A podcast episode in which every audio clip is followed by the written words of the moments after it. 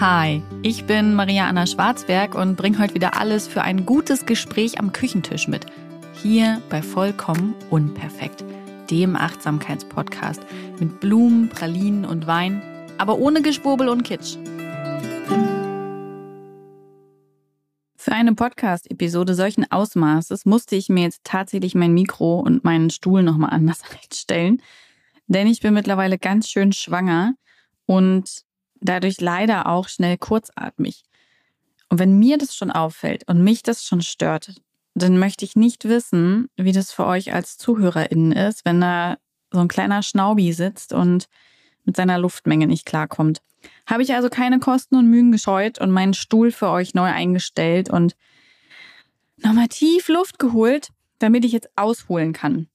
Es gibt nämlich heute eine Podcast-Episode zum Thema Reisen mit Kleinkind mit dem Zusatz im Campervan. Wir selbst sind mit Bahn und Flugzeug bisher nicht wirklich mit unserer Tochter verreist. Deswegen kann ich da nicht viel zu sagen. Ähm, das hat zwei Gründe. Bahn hat sich bisher einfach nicht so angeboten, weil wir da nicht so viel Zeug mitnehmen können. Und wir haben ja nun mal doch ein Kind und einen Hund und machen irgendwie gern längere Reisen und sind einfach große Camping-Fans. Wir sind beide als Kinder schon viel campen gewesen, waren dann auch ähm, in unseren Zwanzigern viel campen immer wieder und irgendwann haben wir uns ja dann unseren ersten Bulli geholt, der dann leider nach zwei Jahren geklaut wurde und jetzt haben wir einen neuen Bulli, ein neues Bulli-Auto, wie meine Tochter so gern sagt. Und genau, wir campen einfach super gern. Für uns ist es ultra praktisch mit dem Hund natürlich, weil er einfach problemlos mit kann, wir seinen Krempel mitnehmen können, er sich immer wohlfühlt. Ist aber auch mit Kleinkind natürlich ultra praktisch und ja, wir lieben es einfach. Deswegen bisher wenig Bahn gefahren mit der Kleinen. Ich nutze die Bahn dann eher für Dienstreisen. Da finde ich es super, mit dem Zug zu fahren. Und Fliegen ist bei uns nicht so ein ganz großes Thema. Wir haben noch ein paar Fernreiseziele auf der Agenda.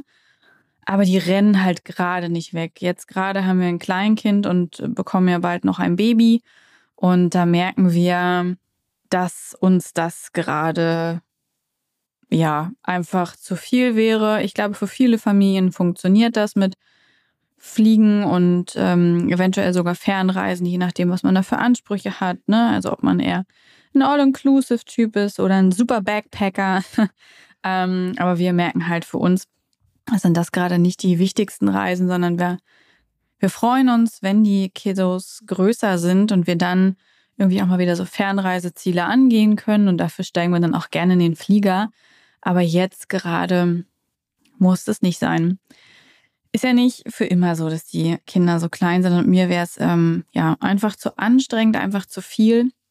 Und da freue ich mich irgendwie lieber in den Camper zu steigen und in Europa zu bleiben. Wir haben das große Glück, auf einem Kontinent zu leben, der ultra viel Landschaften, Kultur und Co. zu bieten hat. Und deswegen wird uns da, glaube ich, auch in den nächsten Jahren nicht so schnell langweilig werden. Aber das Zweite, warum wir wenig fliegen, ist natürlich, dass wir schon so ein bisschen gucken wollen, äh, dass unser CO2-Abdruck nicht völlig explodiert. Ähm, auch so ein Campervan verbraucht natürlich Diesel, was jetzt äh, aus nachhaltiger Perspektive nicht so der Knaller ist, aber es gibt einfach keine E-Camper, möchte ich dazu sagen.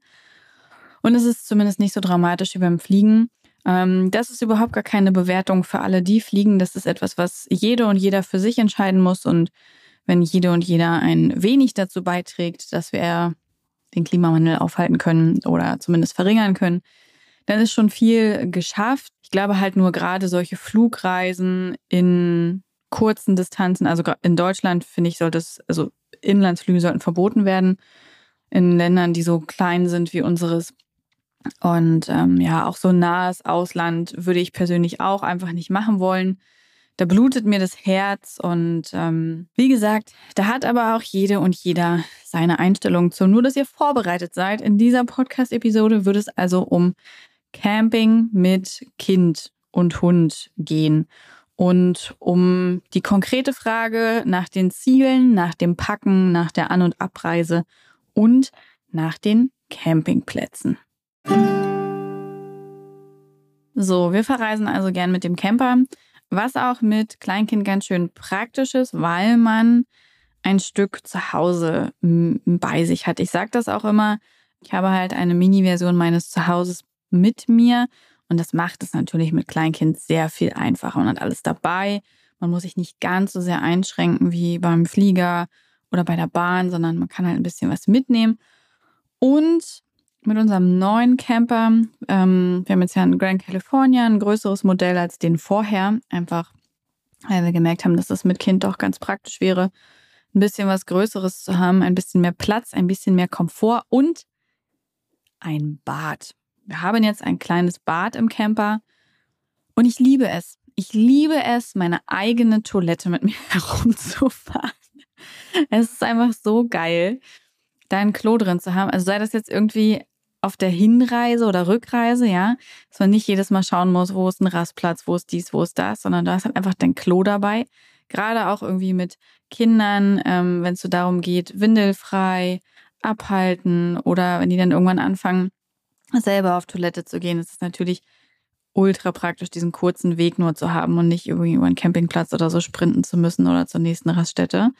Ähm, aber auch so Hände waschen, duschen ist ein völlig neues äh, Komforterlebnis, was wir da haben. Und ich kann das sehr empfehlen. Auch der Hund liebt den neuen Camper. Er hat jetzt halt richtig viel Platz da drin. Also während der Fahrt sowieso, das hat er beim alten auch, aber halt ansonsten. Er hat eine richtig kleine Höhle unter unserem Bett, da schläft er drin und da kann er sich zurückziehen, wenn irgendwie mal Regenstunden oder Tage sind und wird halt einfach in Ruhe gelassen. Aber unsere Tochter hat auch genug Platz, irgendwie, um da zu spielen. Nebenbei kann man trotzdem noch das Essen vorbereiten. Also es ist, es war eine gute Idee. Wir sind sehr zufrieden mit diesem Camper. Auch für mich in puncto Arbeitsmaterialien. Ähm, ich meine, so ein Laptop und die Kamera und das Telefon und das Podcast-Mikro sind jetzt nicht die großen Sachen, ja, die kriegt man schon überall unter. Aber es ist wirklich sehr leise in dem Camper. Ich kann sehr gut Aufnahmen darin machen, mich konzentrieren. Ich habe auch immer meine Noise Canceling Kopfhörer mit, um wirklich fokussiert bleiben zu können. Ähm, aber seit einiger Zeit male ich ja und habe jetzt auf der letzten Reise, die habe ich vor allem genutzt, um an der ersten Kollektion zu arbeiten, die dann bald veröffentlicht wird. Und das bedeutet, ich hatte natürlich eine Kiste voll mit Farben und Pinseln und Zubehör plus diverse Leinwände. So, und das äh, war dann schon cool, einfach im Heck so viel Platz zu haben, dass das alles reingepasst hat. Also, ja, war eine gute Idee für uns, uns etwas zu vergrößern und nicht mehr ganz so minimalistisch unterwegs zu sein. Wir merken auch, noch größer bräuchten wir nicht. Unserer ist jetzt sechs Meter lang und ähm, ja, hat einfach ein super Stauraumangebot noch größer wäre mir dann irgendwie zu viel. Hätte ich dann das Gefühl, ich habe wirklich so ein ganzes Ferienhaus auf Rädern dabei. Und ähm, auch gerade so beim Fahren, was wir immer mit einplanen, ist, dass wir halt doch ein Teil auch eben autark stehen, also ohne Campingplätze, dass wir halt auch Ziele ansteuern, ähm, die nicht alle drei Meter neben der Autobahn liegen, sondern wo man auch irgendwie mal, äh, ja, wie nennt man das, landwirtschaftliche Wege fahren muss oder durch den Wald oder über kleine enge Landstraßen in Südengland oder sowas. Wer schon mal in Cornwall war, der weiß, dass das durchaus eine Herausforderung sein kann. Und auch da wollten wir halt einfach noch was haben, was, was wendig ist und äh, womit wir überall langkommen und ähm, ja, nicht gleich als LKW durchgehen. Wir haben auch keinen LKW-Führerschein, aber darüber wollte ich auch gar nicht reden. Ich glaube, der erste Punkt, ähm, der sinnvoll ist, zumindest sagt es mein roter Leitfaden, ist das Thema Ziele. Ähm, wir halten das sehr flexibel. Ich glaube, dieses Wort werde ich ähm, in, den, in den nächsten Minuten noch häufiger benutzen. Aber es ist tatsächlich so. Ähm, auch bei dieser Reise war es eigentlich wieder der Klassiker. Wir haben letztes Jahr gesagt, wir fahren dann dieses Jahr wieder nach Großbritannien, weil wir letztes Jahr nicht dort waren und wir verreisen sehr gerne nach Großbritannien und hatten irgendwie so mega Bock drauf und haben gesagt, ja, dann könnten wir jetzt irgendwie mal nach Wales und so. Und dann kam so die Zeit näher, ähm, dass unsere Reisezeit anstand. Und irgendwie haben wir das Gefühl gehabt, so, oh, wir brauchen einfach so richtig Sommer. Wir hatten lange nicht mehr so richtig baden und rumliegen und abschalten und weniger Destinationen anfahren und so. Und haben gedacht, okay, cool, da fahren wir nach Frankreich, nach Südfrankreich. Ähm, wir haben da einen, einen heißgeliebten Campingplatz, auf dem waren wir schon, ich glaube, zweimal oder dreimal jetzt in der Verdun-Schlucht. Und dann fahren wir dahin und dann können wir noch durch die Provence fahren. So, und dann kam die Zeit noch näher unserer Reise und wir waren so, ja, aber wo genau wollen wir denn eigentlich in der Provence langfahren? Hm. Und irgendwie hat es uns nicht mehr ganz so abgeholt. Und dann hat uns der Blick äh, in den 16-Tage-Trend schon gezeigt, okay, die Temperaturen gehen da auch schon deutlich über 30 Grad. Hm, sind wir immer nicht so Fans von, weil ich finde, du machst dann einfach nichts mehr. Also wenn es so heiß ist, dann liegst du echt nur rum und kriegst den Tag rum und schwitzt und isst Eis und gehst baden und ich persönlich finde es nicht so geil. Meine Wohlfühltemperatur sind 25 Grad. Fürs Kleinkind ist es auch nicht so geil in so einer Hitze. Du bist dann halt irgendwie immer auf Schattensuche. Und wir haben ja auch noch einen Hund, einen Labrador. Für den ist es auch nicht so gut. Das hat er nicht gecheckt, aber wir wissen, dass es für ihn nicht so gut ist. Er ist ein typischer Deutscher. Er liegt in der prallen Sonne. Ähm, wir machen ihm dann auch tatsächlich Sonnencreme auf die Nase, weil er mal so einen kleinen Sonnenbrand auf der Nase hatte. Ich wusste bis dato nicht, dass das passieren kann. Jetzt bekommt er immer so einen Klecks Sonnencreme auf die Nase. Und dann brät er da in der Sonne und hechelt. Und egal wie oft ich ihn in den Schatten hole, er geht dann immer wieder in die Sonne. Und ich habe das Gefühl, wenn er kurz vorm Kollabieren ist, dann geht er ins Wasser, ist ja ein Labrador, planscht da irgendwie rum. Und dann kommt er wieder raus, packt sich wieder in die Sonne und das Spiel macht er den ganzen Tag. Also da ist er wirklich urdeutsch, der schokobraune Labrador und macht Sonnenbaden und richtig baden im Wechsel. Naja, aber cool ist es halt für ihn trotzdem nicht, wenn es so heiß ist. Ähm, er hat ja nun mal doch ein dickes Fell und sowas. Genau. Und deswegen haben wir dann beschlossen, nee, das machen wir nicht. Ähm, wir setzen einen anderen Plan um. Wir wollten dieses Jahr sowieso noch gern auf dem Bauernhof. Dann fahren wir da zuerst hin nach Österreich. Das ist auch von der Fahrtstrecke nicht so weit. Ich bin eben ja doch gerade recht schwanger und habe natürlich mit klassischen Wehwehchen wie Symphyse und Ischias zu tun und kann einfach nicht so ewig sitzen. Und hatte dann auch irgendwie Schiss vor so einer 16-Stunden-Anfahrt, ähm, weil die hätten wir auf zwei Tage teilen müssen. Und dann wusste ich nicht, okay, wie wird es jetzt mit unserer Tochter? Wie ist sie drauf? Wie ist das gerade mit dem Autofahren? Das verändert sich ja auch einfach bei so einem kleinen Kind. Das ist halt komme ich später nochmal drauf, aber es verändert sich eben einfach und irgendwie war unser Bauchgefühl so, mm -mm, wir machen Frankreich nicht. Also haben wir ganz flexibel und spontan gesagt, okay, wir düsen jetzt auf dem Bauernhof eine Woche und dann fahren wir von da aus ähm, weiter Richtung Gardasee. Gucken, ob wir da irgendwie noch unterwegs was mitnehmen wollen oder ob wir das durchfahren. So oder so haben wir damit nicht zu lange Fahrzeiten und ähm, ja, so haben wir das sehr flexibel gehalten und das machen wir häufig so. Früher habe ich immer gedacht, das wäre äh, das, das kann ich doch nicht machen. Ich muss mich doch auf ein Ziel festlegen und dann muss ich da auch hinfahren. Und heute denke ich mir, nee, genau dafür habe ich einen Campervan, damit ich so flexibel bleiben kann.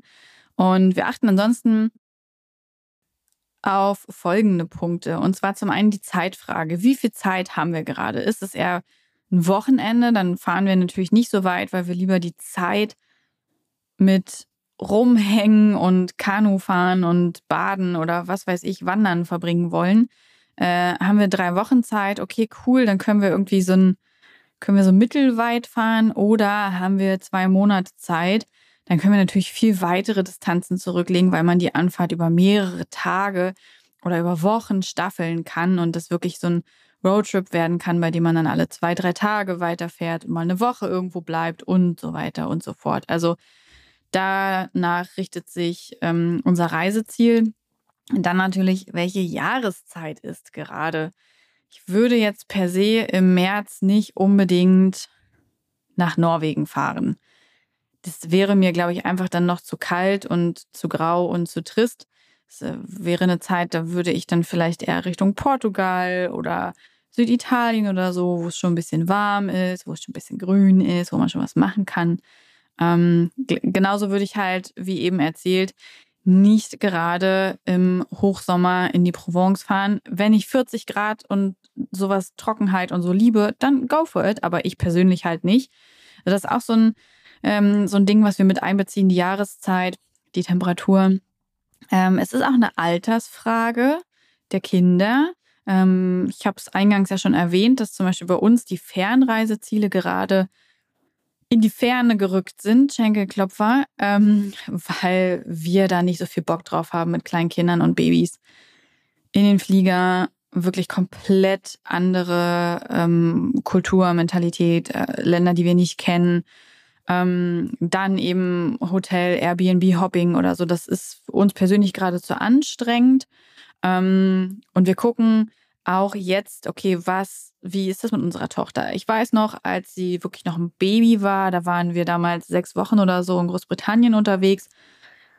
Das war super einfach, weil sie hatte eine, einen Autositz, den man so komplett flach stellen konnte. Auch das heißt, sie hat dann wirklich richtig viel oder wir sind viel gefahren, wenn sie geschlafen hat, so rum.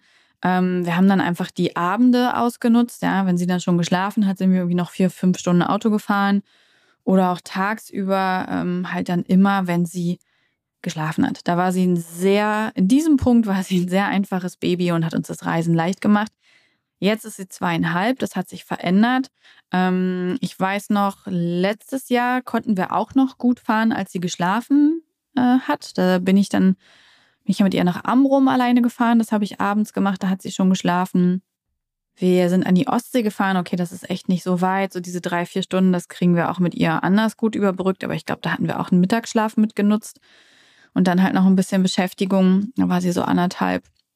Und dann sind wir nach Schweden und da haben wir leichtes Spiel gehabt, weil wir mussten nur bis Rostock fahren mit dem Auto. Ich glaube, da haben wir auch Mittagsschlaf und äh, so ein bisschen so Beschäftigung genutzt. Und dann waren wir halt auf der Fähre. Und Fähre ist mit Kids richtig toll, weil man halt rumlaufen kann, essen kann, sich komplett bewegen kann.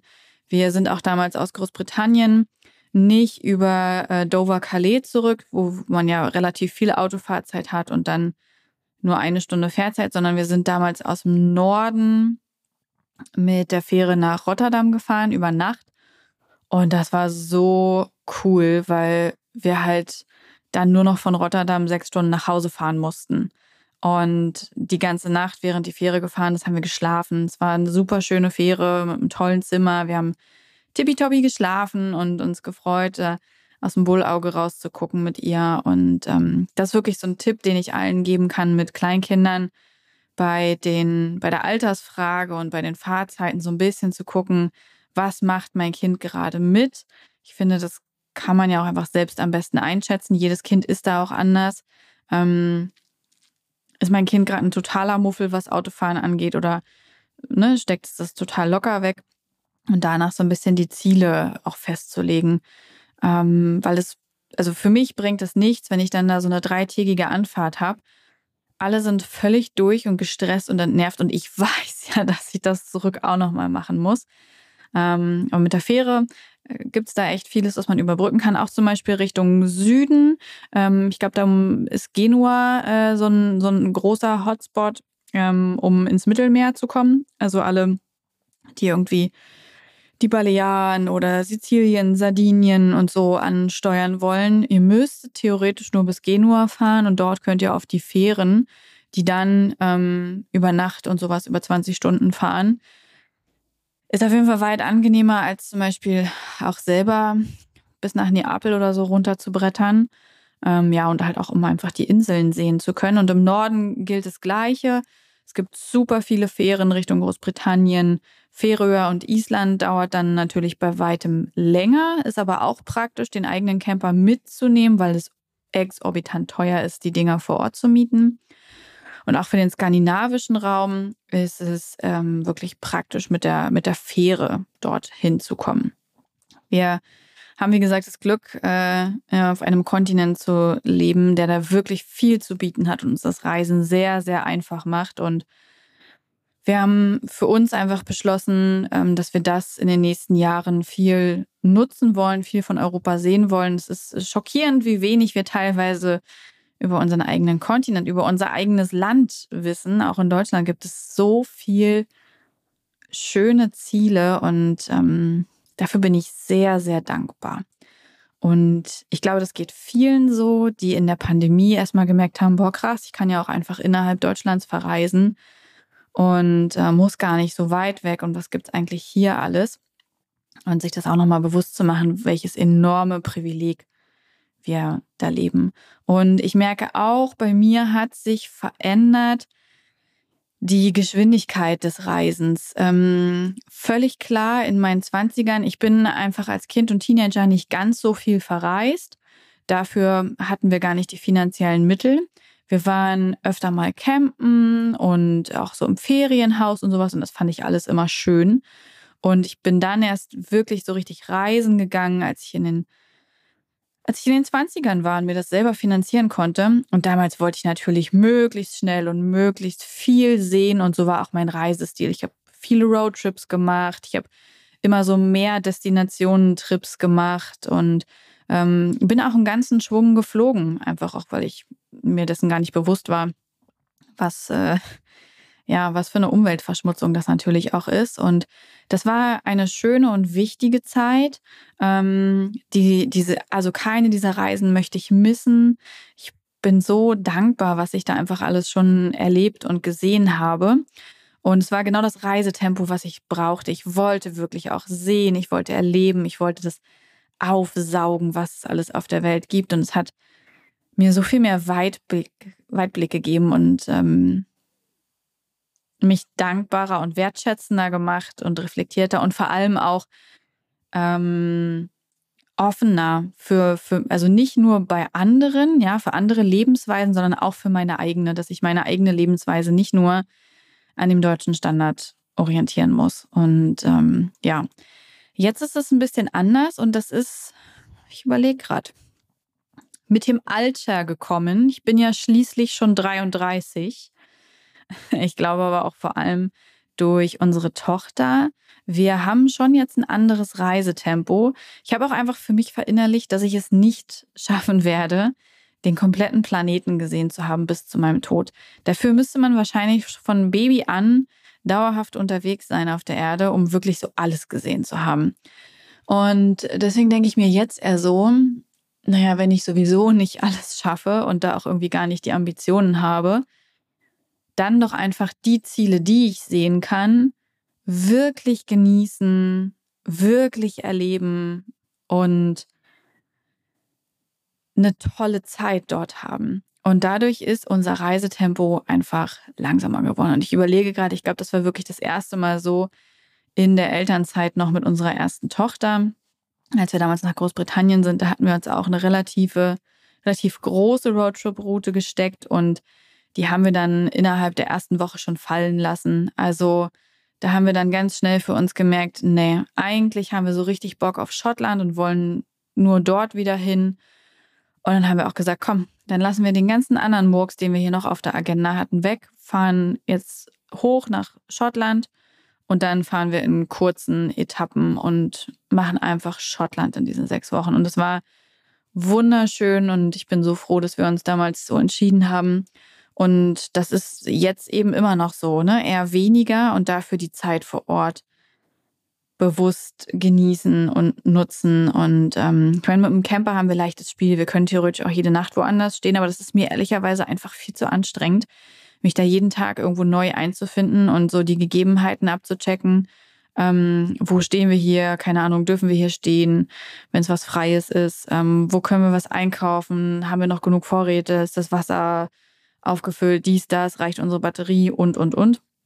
Da fehlt mir so ein bisschen der Nerv für. Ich stehe schon gern Minimum zwei Nächte irgendwo und merke auch, es ist auch einfach mal geil, eine Woche oder irgendwo irgendwie so zu stehen. Dieses Mal war es so, wir waren eine Woche auf dem Bauernhof, was einfach so schön war, dass ich gar keine Worte dafür habe. Ich habe bei Instagram ein Highlight dazu abgespeichert. Da könnt ihr gerne mal reingucken. Wir waren in Kärnten in Österreich auf dem Bauernhof in Mörtschach. Und es war so unglaublich schön. Also ich bin da natürlich für mein Kind hingefahren, klar. Nein, ich bin da auch für mich hingefahren. Ähm, ich hatte die Ruhe zum Malen und ich bin 33 geworden und ich habe zum ersten Mal Kühe gestreichelt. Es ist nicht so, dass ich vorher keine Kuh gesehen hätte, aber ich wollte halt einfach nicht respektlos sein und einfach ein anderes Tier antatschen, ohne zu wissen, ob es das wirklich will. Und da ich Kühe schlecht einschätzen konnte, wusste ich halt auch nicht, will die Kuh jetzt gestreichelt werden oder nicht. Und deswegen habe ich noch nie eine Kuh gestreichelt.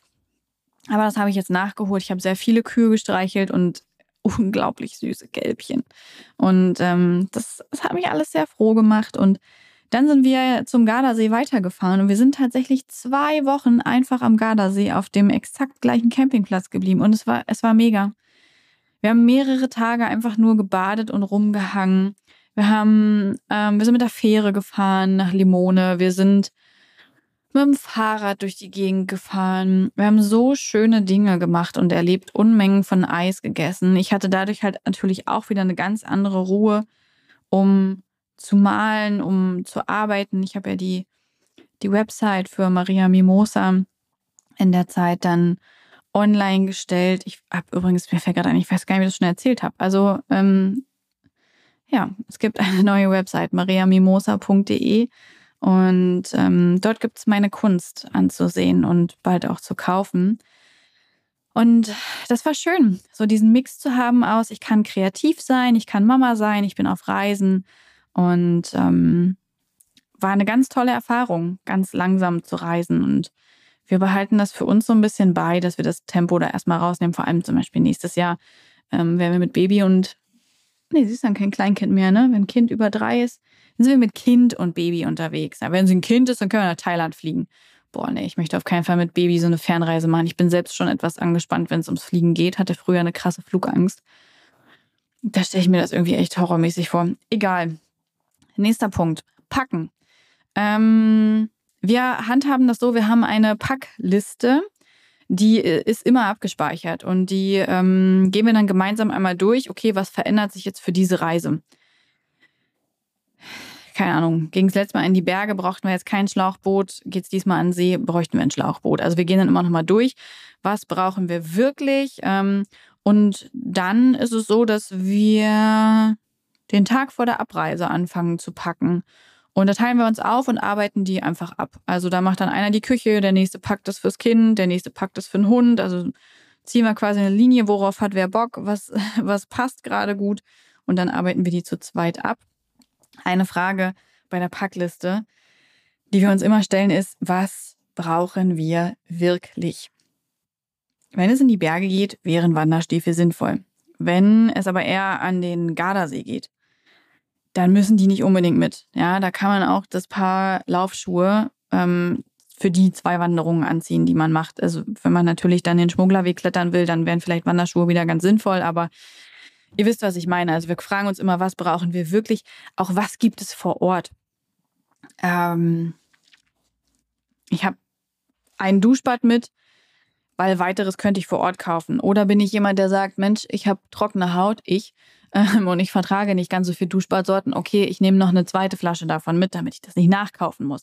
Das sind einfach Themen, die da dann immer mit reinspielen, also so ein bisschen Orga, ein bisschen Planung.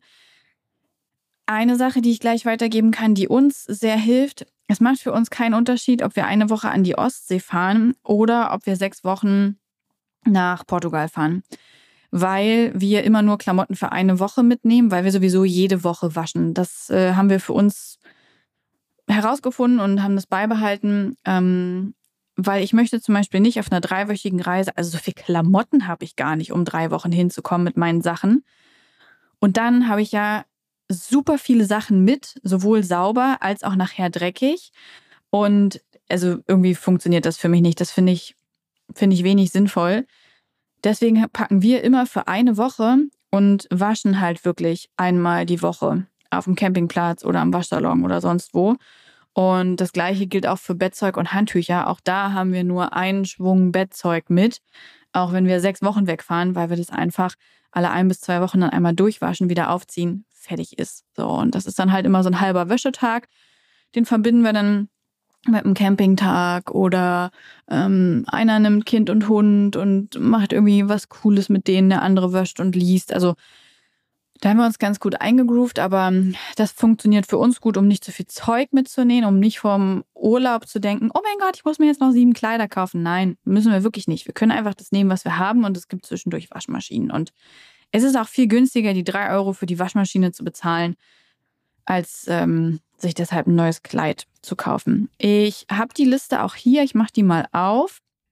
Ähm, wir haben die unterteilt in Entertainment. Da steht sowas drauf wie Yogamatte, Rommingkarten, Handyladegerät, also dieser ganze Kram, aber auch sowas wie Schnorchel, Ruderboot, Hängematte. Ähm, es gibt dann die Kategorie Sachen Maria, Sachen Stefan, Sachen Emma. Da steht dann wirklich immer, wir brauchen zehn Schlüpfer, zwei Schlafanzüge, ein Hasi, also auch wirklich mit Anzahl, damit jeder weiß, was er packen muss. Es gibt die Kategorie Bad, ja. Da kommt natürlich alles rein, was wir aus dem Bad mitnehmen. Badetücher, äh, Duschbad, Spangen und Zopfgummis, Sonnencreme, falls notwendig.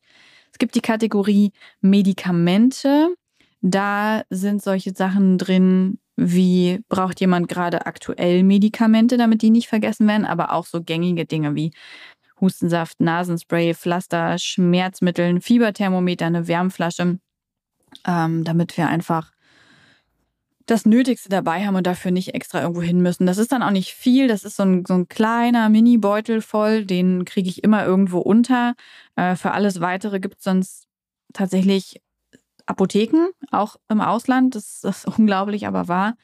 Aber so ein paar wichtige Sachen habe ich gern dabei, weil wenn das Kind dann nachts Fieber kriegt, möchte ich nicht unbedingt recherchieren, wo ich jetzt eine Apotheke finde, die noch aufhat und mir Fieberzäpfchen verkauft, sondern die habe ich dann irgendwie einfach gern dabei, damit ich schnell handeln kann. Ja. Spielzeug natürlich, ne? Welches Spielzeug nehmen wir mit? Was passt rein? Wie viel brauchen wir? Da setze ich gern auf Dinge wie Lieblingsspielzeuge oder auch Sachen, die ähm, länger nicht bespielt wurden oder noch gar nicht bespielt wurden. Also vielleicht auch was Neues oder was, was länger weggepackt wurde. Wir lassen das hier immer so ein bisschen rotieren mit dem Spielzeug, dass nicht jedes Spielzeug permanent äh, präsent ist, sondern dass das immer mal wieder durchwechselt, weil alles verliert irgendwann auch an Interesse und ich möchte einfach nicht ständig irgendwas neu kaufen dann, sondern dann holen wir halt was raus, mit dem ein paar Monate nicht gespielt wurde. Und das machen wir auch beim Reisen. Also Lieblingssachen, Lego bei uns unverzichtbar. Ähm, ein bisschen was, was sie noch nicht kennt oder was sie länger nicht hatte. Und dann natürlich auch so klassische Sachen wie ähm, ja, Sandspielzeug und Co. Ähm, aber alles in einem gewissen Ausmaß, weil auf Reisen, man unternimmt ja auch viel, es gibt auch vieles zu entdecken. Man kann auch mit Steinen, Ästen tolle Dinge bauen. Wenn wir spazieren gehen, dann pflücke ich ganz oft ähm, mit Emma Blumen und das ist dann für sie auch eine Aufgabe und ein Erlebnis. Oder sie liebt Steine, ja, und Steine ins Wasser zu werfen. Also wir machen uns auch viel einfach von dem zunutze, was es sowieso schon gibt, damit wir jetzt nicht ein ganzes Auto voll Spielzeug mit rumschleppen. Es gibt die Kategorie Outdoor. Das sind zum Beispiel unsere Fahrräder, die sind hinten drauf. Das ist aber auch sowas wie Gummistiefel und Regensachen fürs Kind, ne? Ähm, dass wir Rucksäcke dabei haben und Windjacken oder so. Es gibt einen großen Bereich Küche, Campervan, ne? bedeutet, man kann da was mitnehmen. Wir kaufen tatsächlich nicht vorher ganze Wocheneinkäufe ein und fahren dann so einen 50 Kilo Wocheneinkauf mit uns herum. Zum einen, weil wir eine Zuladegrenze natürlich haben, dreieinhalb Tonnen. Mehr dürfen wir nicht fahren und so ein Camper wiegt auch schon was und auch alles, was man mitnimmt. Deswegen fahren wir natürlich nur mit einem kleinen bisschen Wasser im Auto los, also im Wassertank, denn der fast 110 Liter, das wären eben auch 110 Kilo an Gewicht auf der Waage, wenn wir rausgezogen werden. Und aus diesem Grund machen wir auch keine riesen Wocheneinkäufe, die wir dann schon vollladen. Ähm, zumal ich ja auch irgendwie ein bisschen was von dem Land mitkriegen will. Und ich finde auch immer schon ausländische Supermärkte total spannend. So was gibt es da?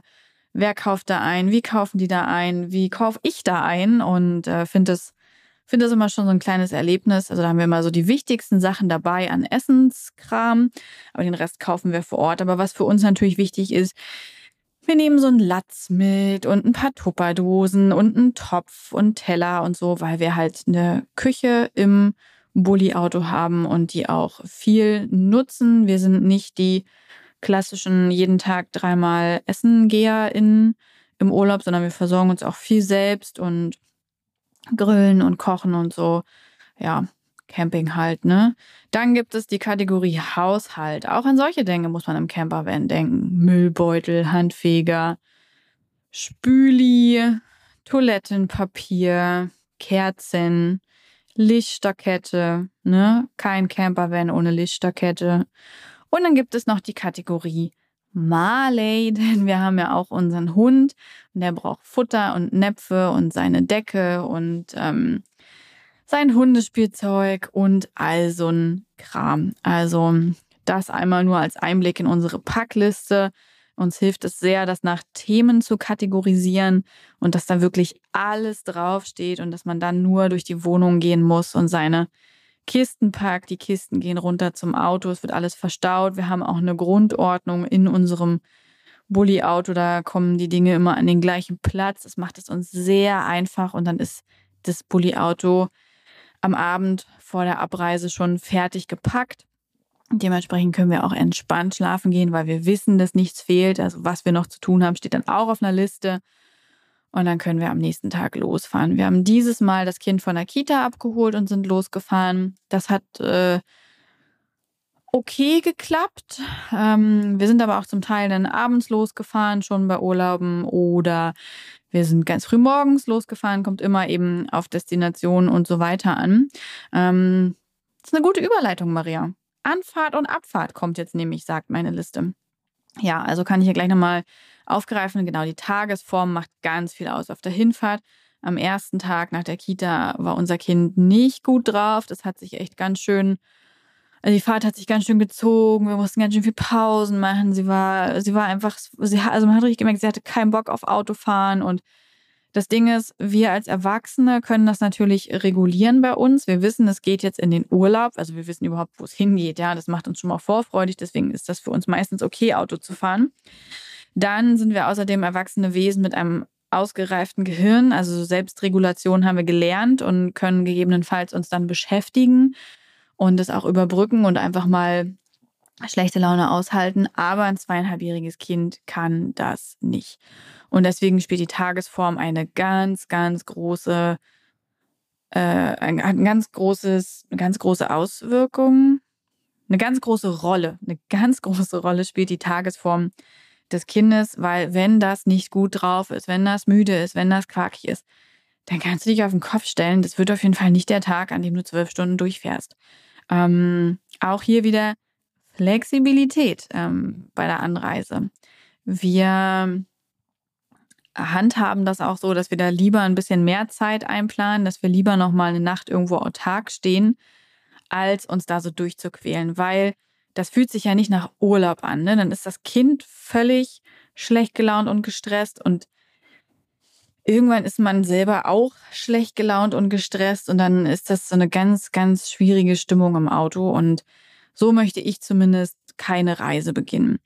Deswegen achten wir da so ein bisschen auf die Tagesform und wir haben dann auch gemerkt, okay, das bringt jetzt einfach nichts. Wir haben dann Armbrot gemacht, haben sie in ihrem Kindersitz hingelegt und ähm, ja, sie sind aber auch ziemlich zügig zweimal wach geworden und wir haben gemerkt, okay, hätte klappen können, dass wir jetzt am Abend noch ein bisschen fahren, aber klappt nicht, sind dann rausgefahren, und haben dann in Lauf bei Nürnberg einfach gestanden für eine Nacht. Da manche Städte richten das ja ein, dass es da so Womo-Stellplätze gibt, so eine freien. Ähm, und da standen wir und das war dann einfach auch alles okay. Und am nächsten Tag haben wir uns nochmal den Ort angeguckt und hatten damit alle schon Bewegung und sind mit voll guter Laune weiter in den Urlaub gefahren. Also dann ging das. Ja, an- und Abfahrt. Ein großes und wichtiges Thema Kindersitz. Wir haben tatsächlich einen richtigen Lieblingskindersitz mittlerweile. Den haben wir uns erst selbst gekauft, weil der eine wirkliche Investition war. Und wir mit dem Vorgängermodell, also wir hatten vorher ein anderes Modell, mit dem waren wir gar nicht zufrieden. Das war super schwergängig bei der Isofix und es war obendrein sehr schwer, das Kind äh, anzuschnallen. Also das waren auch so schwergängige Gurte und man musste immer so richtig ziehen und alles. Und das heißt, wenn das Kind geschlafen hat, das Kind da rauszukriegen, war eine Vollkatastrophe. Den Sitz mal von einem Auto zum anderen umzubauen, ebenfalls. Waren, also es war wirklich so, okay, nee, das geht nicht. Und dann haben wir erst überlegt, was wir machen, haben gesagt, scheiß drauf, wir holen jetzt nochmal einen anderen. Und dann hatte ich recherchiert und hatte den gefunden. Ähm, der ist von Swandu, unser jetziger Kindersitz, und wir lieben ihn sehr. Ich sag gleich dazu, der jetzige ist ein PR-Sample, also wir haben den geschenkt bekommen von Swandu. Denn wir haben von Swandu Marie 3. Ähm, das ist ein Kindersitz für Kleinkinder. Die haben auch ein Modell ähm, Albert äh, für Babys und die haben jetzt ganz neu auch Charlie, quasi vom Kleinkindalter bis zu zwölf Jahren dann. Mega cool, die Kindersitze und ja, wir uns den bestellt. Emma hat da drin einmal im Wohnzimmer gesessen, fand den super. Dann haben wir den im Bulli eingebaut. Abends um acht oder so. Stefan runtergegangen, hat den noch eingebaut, damit wir den am nächsten Tag benutzen können. Und am nächsten Morgen um 3.15 Uhr war das Bulli-Auto weg. Und der Kindersitz auch. Ja, das ist die Geschichte dazu. Und Svandu hat uns freundlicherweise nochmal diesen Kindersitz geschickt und hat uns den geschenkt. Und wir sind dafür sehr dankbar. Er ist nicht ganz günstig, aber ich muss sagen, die Investition hat sich gelohnt. Also zweimal hätte ich es jetzt nicht machen wollen, aber ne, eigentlich haben wir ihn ja quasi einmal bezahlt. Ähm, und er ist wirklich super, weil er halt von der Isofix ganz einfach sich da reingleiten lässt. Er hat dann den Standfuß dazu. Äh, man kann vorwärts und rückwärts gerichtet damit fahren. Also super, wenn die noch ganz klein sind. Man soll ja möglichst lang rückwärts gerichtet fahren.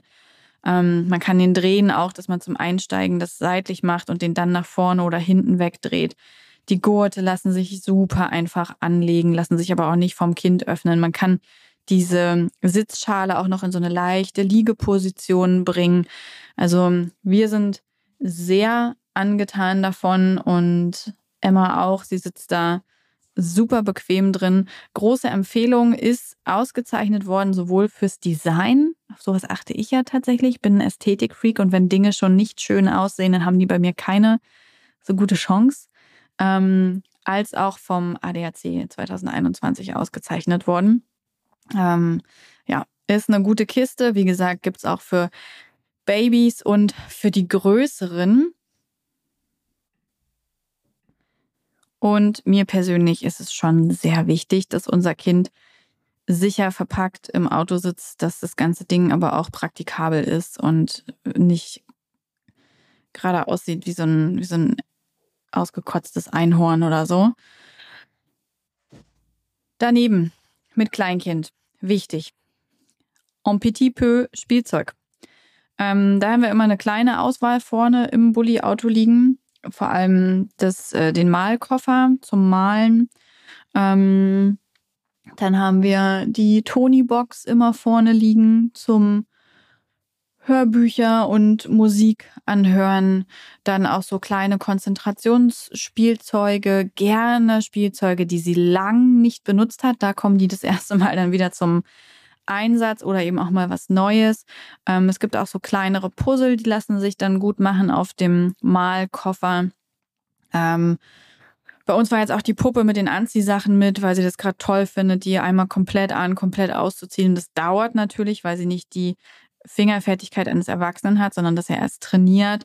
Also solche Sachen haben wir an Spielzeug mit. Natürlich Snacks und Getränke. Ähm, wir machen da immer einen Mix, je nach Mahlzeit, ja. Schmieren wir Brötchen oder holen wir Pommes. Äh, ich habe immer Obst mit. Ich habe immer eine kleine Schatzkiste mit. Da sind dann so Brezeln drin und ein paar Gummitiere und so. Ähm, ja, da werden wir einfach ein bisschen kreativ, bereiten wir vor. Ist toll, das dann nur noch aus dem Rucksack oder aus dem Kühlschrank nehmen zu müssen. Und ähm, ich snacke halt auch gern während der Autofahrt. Also normalerweise esse ich in drei Stunden halt so eine Mahlzeit. Aber wenn ich drei Stunden Auto oder Bahn fahre, dann esse ich halt drei Mahlzeiten. Ja, das, äh, ich weiß nicht, ob euch das auch so geht. Ich glaube, das ist einfach so ein besonderes Zeitraumgesetz, was da existiert. Wir sind mit der Medienzeit beim Autofahren großzügiger. Am Anfang ist mir das schwer gefallen, weil ich natürlich die perfekte Mutter sein wollte, die auch im Zweifelsfall acht Stunden bei ihrem Kind sitzt und mit dem Kind spielt. Die Wahrheit ist, ich weiß gar nicht, wer davon schneller die Schnauze voll hat, mein Kind oder ich. Ähm, und deswegen haben wir die Medienzeit während der Autofahrt erhöht. Ähm, es gibt bei uns keine tägliche Medienzeit oder sowas, weil wir selbst auch tatsächlich einfach nicht täglich Fernsehen gucken oder so. Und ähm, ich das auch für unser Kind einfach nicht wollte, dass sie so jeden Tag Medienzeit hat und Fernsehen als Belohnung oder sowas ansieht. Sie weiß aber ganz genau, wenn sie krank ist oder wenn wir längere Strecken mit dem Auto fahren, dass sie dann einfach einen Anna und Elsa Film gucken darf oder ein paar Folgen Conny oder Bobo. Und das ist super, weil sie ist total happy und das, äh, sie ist fokussiert, sie konzentriert sich darauf. Also wenn sie das nicht gucken würde, würde ich das auch nicht anmachen, sondern sie freut sich und guckt das und sie sagt auch Bescheid, wenn sie keinen Bock mehr hat und sagt dann, nee, jetzt können wir ausmachen. Ähm, und dann ist das aber auch kein Thema mehr. Also wir haben dann auch, wir führen dann auch keine Diskussion darum, dass wir jetzt im Urlaub nicht ja, zwei Stunden am Stück Fernseh gucken, sondern da sind dann so andere spannende Dinge, da fragt sie dann vielleicht am nächsten Tag noch einmal, können wir heute Conny gucken? Dann sage ich, nee, weil wir jetzt das Schlauchboot aufblasen und dann fahren wir beide über den See. Okay. Und ähm, ja, also da kann ich wirklich nur empfehlen, einfach ein bisschen großzügiger, vor allem mit sich selbst zu sein. Es macht euch nicht zu schlechten Eltern in solchen Situationen die Medienzeit zu erhöhen und für alle die Autofahrt angenehmer zu gestalten. Verdunklung, Riesenthema.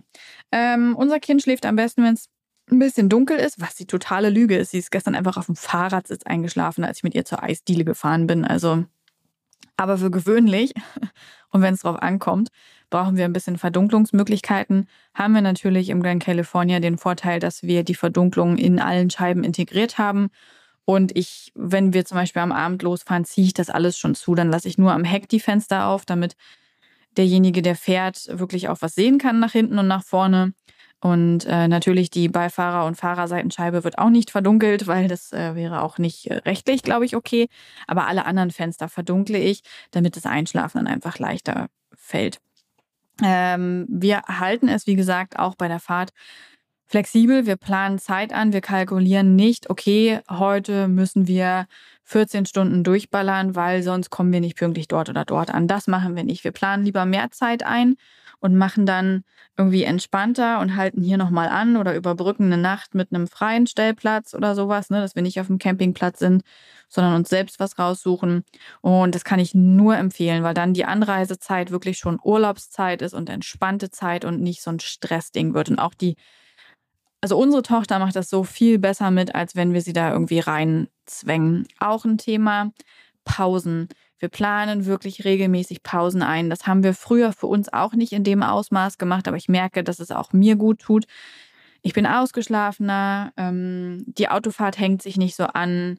Äh, wir können halt immer wieder kleine Highlights setzen und wenn das nur ein Wassereis ist, was wir irgendwie auf der Raststätte oder so essen, aber es ist einfach so eine kleine Freude, ein kleines Highlight im Alltag und die Fahrt ist gleich wieder viel schöner. Außerdem hat der Hund regelmäßig Bewegung, wir selbst auch. Und klar, man kommt ein Stück langsamer dadurch voran, aber für uns funktioniert das sehr, sehr gut. Und ansonsten, ob ihr da früh losfahrt, spät losfahrt, mitten am Tag, ihr kennt eure Kinder letztlich am besten und wisst, was gut funktioniert. Und es ist auch ein Stück weit ausprobieren. Wir probieren auch immer mal wieder aus und merken, heute passt die Tagesform nicht oder sie schläft überhaupt nicht gerade gut im Kindersitz oder, oder, oder. Also da gibt es wirklich, ähm, da gibt es keinen, keinen, keinen goldenen Rat, so macht ihr das richtig, sondern das ist eure Familie, euer Kind und ihr wisst, was am besten ist. So, kommen wir zum letzten großen Block. Campingplätze. Wonach gehen wir da? Ähm, das ist recht einfach gesagt. Also wir recherchieren vorab immer ein bisschen, wenn wir uns dann final festgelegt haben obwohl ich auch natürlich jetzt für Wales und für Frankreich wieder für die Provence ähm, schon Stecknadeln gesetzt habe bei Google Maps. Und das, das macht mich auch gar nicht traurig, dass wir final nicht hingefahren sind, weil irgendwann werden wir wahrscheinlich hinfahren und dann freue ich mich schon über meine Vorarbeit. Meine Google Maps-Karte ist tatsächlich mit vielen Stecknadeln übersät.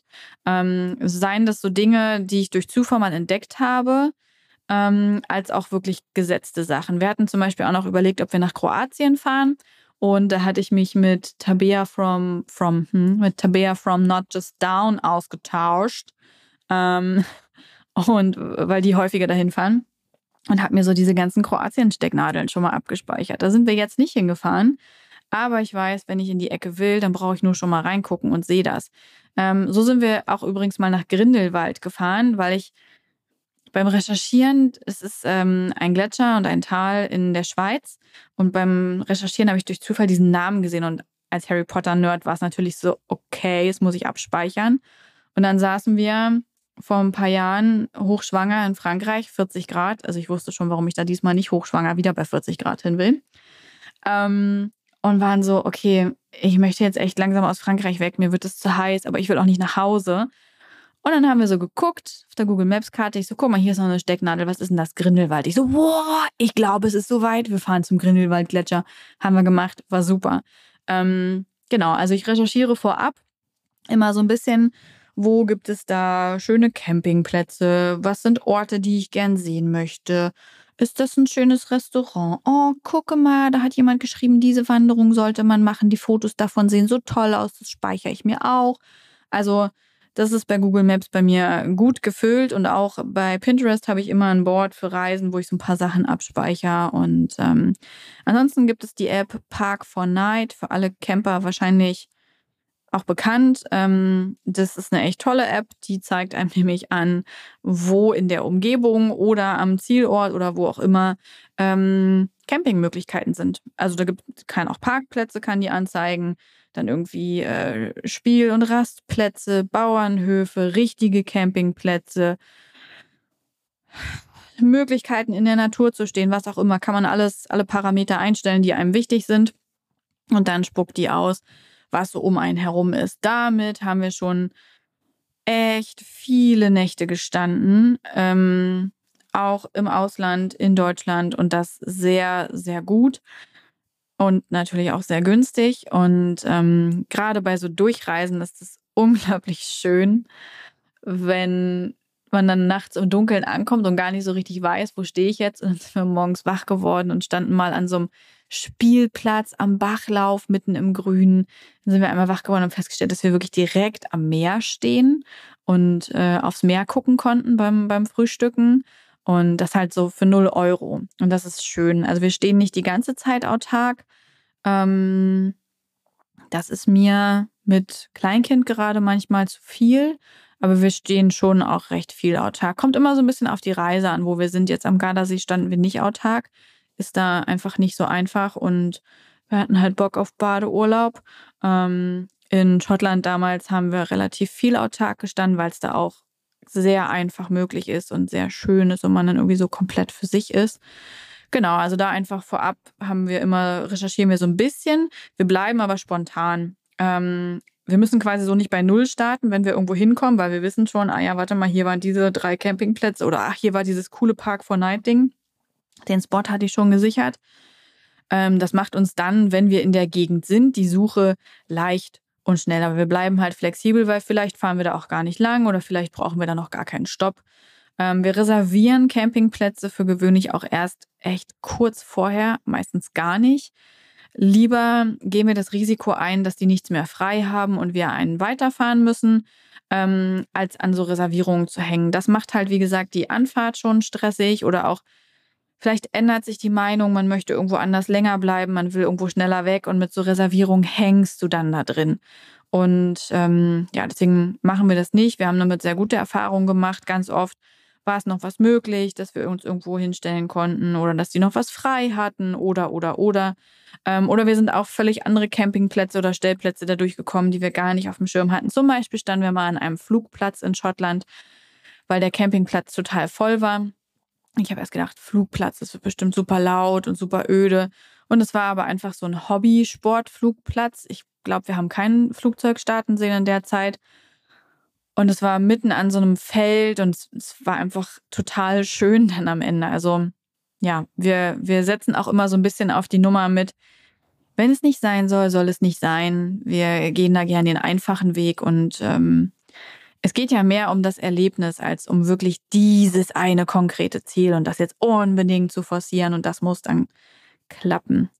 Ähm, ja, und wenn wir auf Campingplätze fahren und auch wissen, wir wollen da länger hin, dann reservieren wir manchmal eben kurz vorher. Ich achte dann gern darauf, dass es äh, relativ gute Sanitäranlagen gibt zum Duschen und so.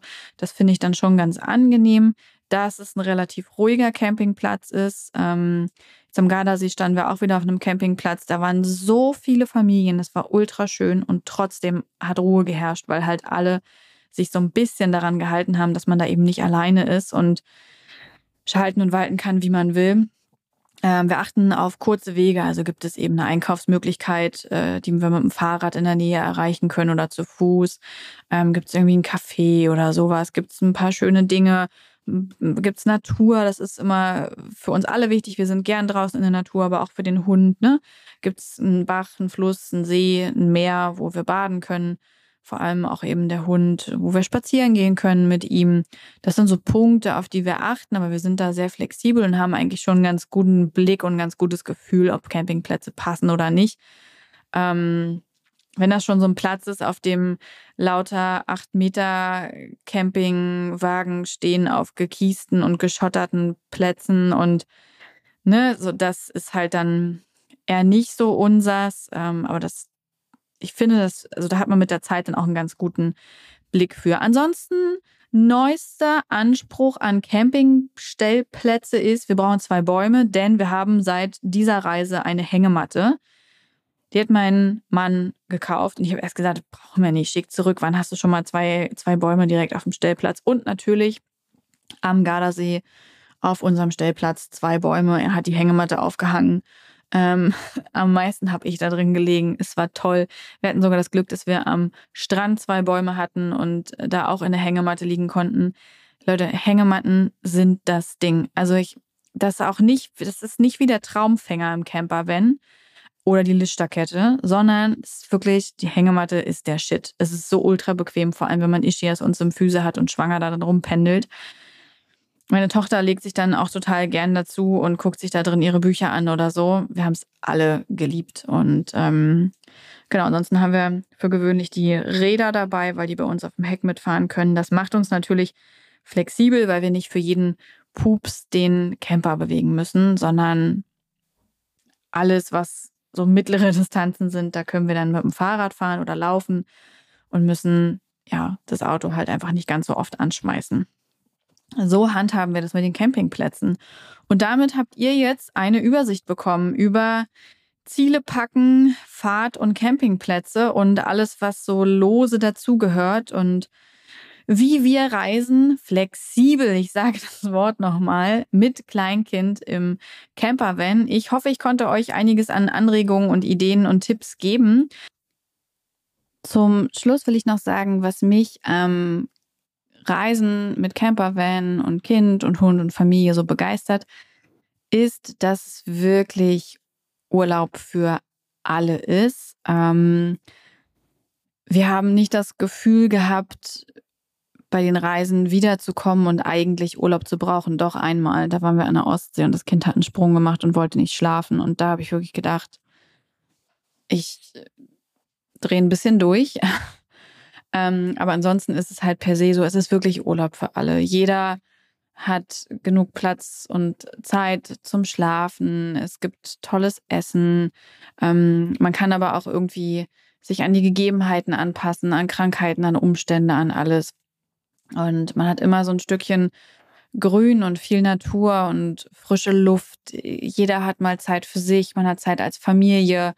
Ähm, gleichzeitig ist das Kind auch manchmal einfach für sich, weil es halt alleine spielen will oder weil es irgendwie ein anderes Kind kennengelernt hat oder weil man in der Nähe von einem Spielplatz ist oder oder oder weil man am Strand steht und das Kind eine Stunde Steine sammelt und dann eine Stunde Steine ins Wasser wirft.